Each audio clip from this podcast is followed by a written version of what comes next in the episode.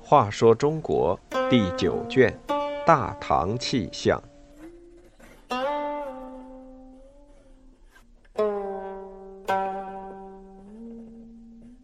五十抗旨断案。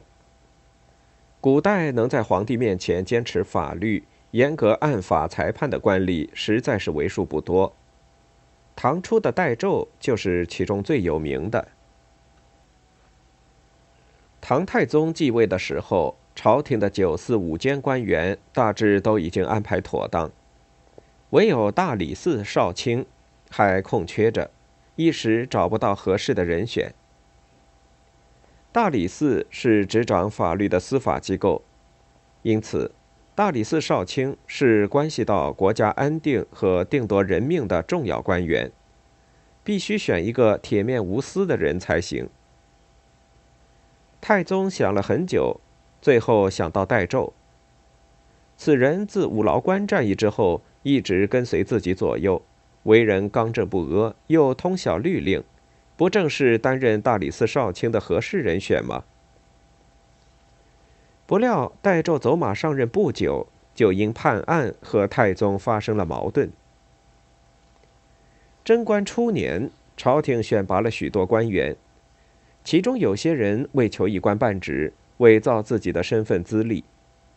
太宗知道后非常恼怒，当即宣布了一条指令：凡假冒者必须马上自首认罪，否则一经即处以死刑。皇帝指令一下达，各部官员立即进行审查，胆小的早早坦白交代，个别胆大的想侥幸过关。可是哪能蒙混得过去呢？不久，有个抗旨不自首的人被查了出来，太宗把他交给代胄。代胄接过这案子，就犹豫起来。按皇帝的指令判此人死罪，显然不合乎法律。按法律只能判为流放，但这又违背了皇帝的指令，怎么办呢？考虑再三，代胄还是决定。依法判为流放。这时，大理寺其他官员劝代胄慎重考虑抗旨断案的后果。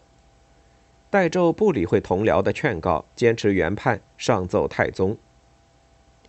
太宗见了代胄的奏折，果然十分生气，板着脸问：“戴胄，你应该知道我的旨意。今天你判他流放，这不是让天下人都知道我说话不算数吗？”你是不是受了他的贿赂？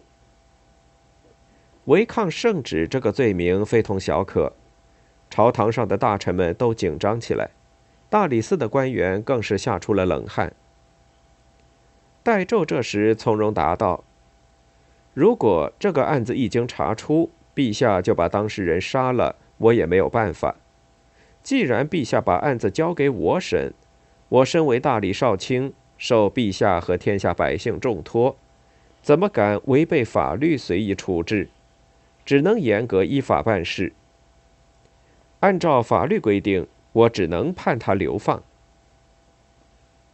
听了他的话，太宗不由皱起眉头，板着脸问：“你按律办案，自然是应该。可是你想过没有，让我失信于天下，如何是好？”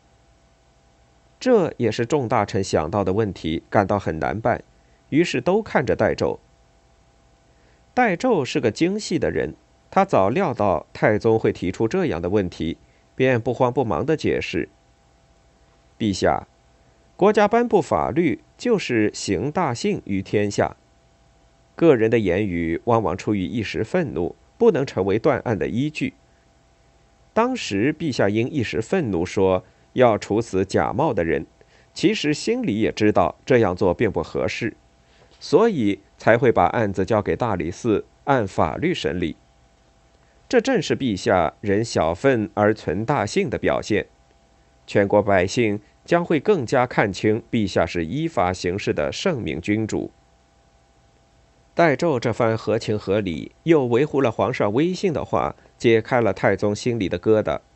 他当然化怒为喜，众大臣也都十分佩服代胄的聪明和正直，大理寺的官员更是大大的松了口气。太宗高兴之余，万分感慨地说：“我执法有了错误的时候，你能大胆为我纠正，我还有什么可以忧虑的呢？”朝堂中的空气顿时缓和下来。